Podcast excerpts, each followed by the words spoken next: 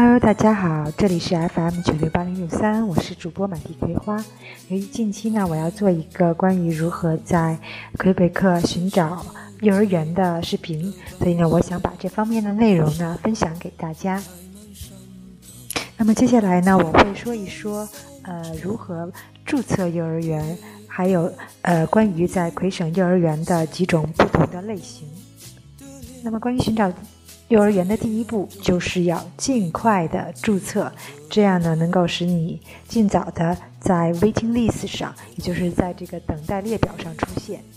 呃，那有多快呢？有的家长呢，大多数家长其实在他们已经怀孕的时候就已经在这个网站上注册了。这个网站呢是 www 点 l a p l a c e laplace。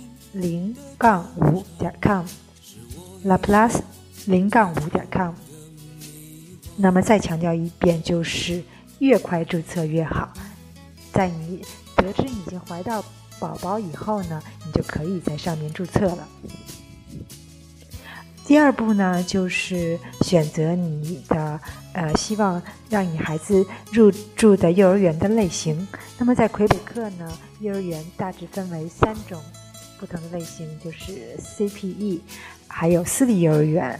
刚才的 CPE 是公立公立幼儿园，私立幼儿园还有家庭式幼儿园。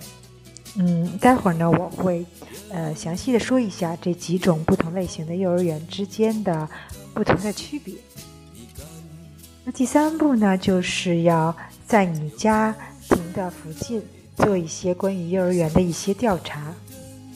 刚才我说的注册幼儿园的这个网站呢，有一个好处就是它会有一个互动地图的显示，也就是说你可以选择你比如家附近十公里以内的幼儿园，那么它就会把这个范围圈出来，圈出来以后你就可以一目了然知道你哪些幼儿园离你最近，然后点进去查看，分别的查看。同时呢，你也可以去到这个网址，就是 Ministère de la Famille 的官方网站，去更进一步的了解每一家幼儿园的详细情况。那么，其中还有一个最重要的一点，就是，呃，跟其他的家长、周围的邻居去讨论、探讨，说，哎，你的孩子在哪个幼儿园呀？啊，你们喜不喜欢？或者说，你为什么不喜欢这个幼儿园？你可以在妈妈群里，呃，多问一些。这样呢，会使有一些他们会有一些切身的体会，会告诉你，这样有助于你斟酌考量。那么再说一下，就是每个家庭的情况是不相同的，有可能有些幼儿园适合你朋友这个家庭，但并不一定适合你的孩子。所以说呢，你可以参考，但最终的呃决定权呢，还是要根据你自己的家庭情况。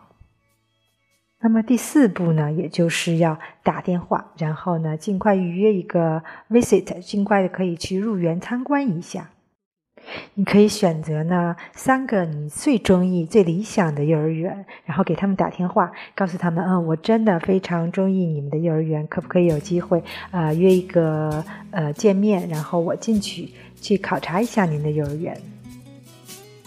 嗯，尽管呢，大多数幼儿园，尤其是公立幼儿园，他们直到他们有空缺的位置的时候，通常是在呃两个月有空缺位置两个月之前，他们才会允许你去呃进园参观。但是不管怎么样，你要呢呃尽量的去 push 他们去，这样呢你可以预先的就了解了你中意的幼儿园是否真的是你想象中的样子。同时呢，你在入园的时候呢，你要提前准备好一些问题，比如说，呃，你们是否有自己的厨房？是否需要孩子自己带午餐？然后你们的这个管理体制是否是严格的呀？还是通常是会，嗯，相对来说更宽松的？还有你们每天早上如何欢迎我的宝宝呢？我的宝宝如果不听话了，如果想妈妈了？或者呃，有一些紧急情况，你们是如何处理的？还有你们的这个一个嗯管理的体系是什么样子的呢？还有你们的幼儿园通常会以哪种语言为主？有没有西班牙语啊？也会不会涉及到中文啊？等等这些。那最后一步呢，也就是要需要你等待了。嗯，大多数的幼儿园呢，通常在八月和九月的时候呢，会有一个接收孩子的高峰期，因为这个期间呢，会九月开学，会有一部分孩子进入小学或者是进入幼儿园的下一个阶段，所以这个两个月呢，你需要密切的关注一下，看看会不会收到他们的来电。如果呢，你有很长一段时间，一年，比如说没有收到任何的，呃，电话，没有人给你打电话，你呢，还是需要去主动的出击，然后呢，尽快跟他们的联系，说我真的非常的渴望能够入营园，您看能不能，呃，有位置，尽快的考虑我们。同时呢，还有一个方法就是可以。呃，问一些你的朋友，比如你的朋友的孩子已经在这个幼儿园了，那么你就可以通过他们了解到是不是这个幼儿园有空缺的位置。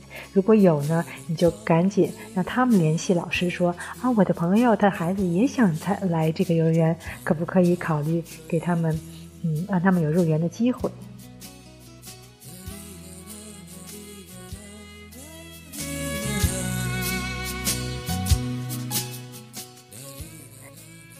那接下来呢，我就会说一下刚才提到的不同类型的幼儿园。首先说一下公立和私立这两个类型的幼儿园，Centre de la Petite Enfance，还有一个是呃 Private Daycare。这两所这两种类型的幼儿园呢，在之前有很大的区别。那现在呢，其实他们就是嗯，区别微乎其微了。呃，而且。每个幼儿园和每个幼儿园之间呢也有不同，所以这就是为什么你需要在入园之前进行提前的考察。这两种类型的幼儿园呢，通常规模会更大一些，而且招收的孩子会多一些。他们呃会有呃 single age group，就是相同年龄组，还有 multi age group，不同年龄混合年龄组。呃，比如说有四岁、五岁的孩子在一起。而且呢，这两种幼儿园呢，他们会有自己设定的严格的这种教育项目、教育课程，比如说有的有音乐课，有的有瑜伽课等等。而且呢，三分之二的，嗯呃，这个幼儿园的老师呢，需要持有 post-secondary education，也就是需要持有中学后教育。而且这个教育的呃专业呢是。Early childhood 是早教，比如说，要么就是他们读过一年的中专，要么就是读过呃两年的大专，或者是四年的本科学历。而刚刚提到的这个 home daycare 呢，家庭式幼儿园，他们相对来说呢，就是会有一些差别，比如他们会在某个人的家里，而且呢，他们是混合年龄组。小的有几个月的，大的有四五岁的，通常规模相对来说小一些，有六到九个孩子。呃，相比较刚才说到的公立和私立幼儿园呢，他们的环境呢更呃非正规一些，因为是在家里嘛。同样呢，他们也会提供一些这种的教育课程。呃，这种教育课程呢，呃，有的来说呢，会相对的。更有趣，更嗯，不是那么的高大上。比如说，呃，有的家庭幼儿园会提供很多的户外活动，带小孩在这种沙坑里玩耍呀，或者是在呃室内做一些剪纸啊等等这些。呃，家庭幼儿园的负责的人呢，和这些老师呢，不强制要求必须非得持有早教的这种专业背景。而且呢，嗯，家庭幼儿园呢有一个好处就是，你会觉得你的宝宝会觉得他们在一个有兄弟姐妹的一个非常大的一个家庭的环境里成长，他们互相可以帮助，然后一起玩耍，非常的温馨。以上呢就是关于在魁北克寻找幼儿园的呃一些介绍。如果大家有什么问题呢，也欢迎给我留言，同时可以关注我的微信公众平台“加拿大生活不只是法语”。加拿大生活不只是法语。好了，我们下次再见。一场风尘中的叹息，你感伤的眼里有就是泪滴，相信爱的。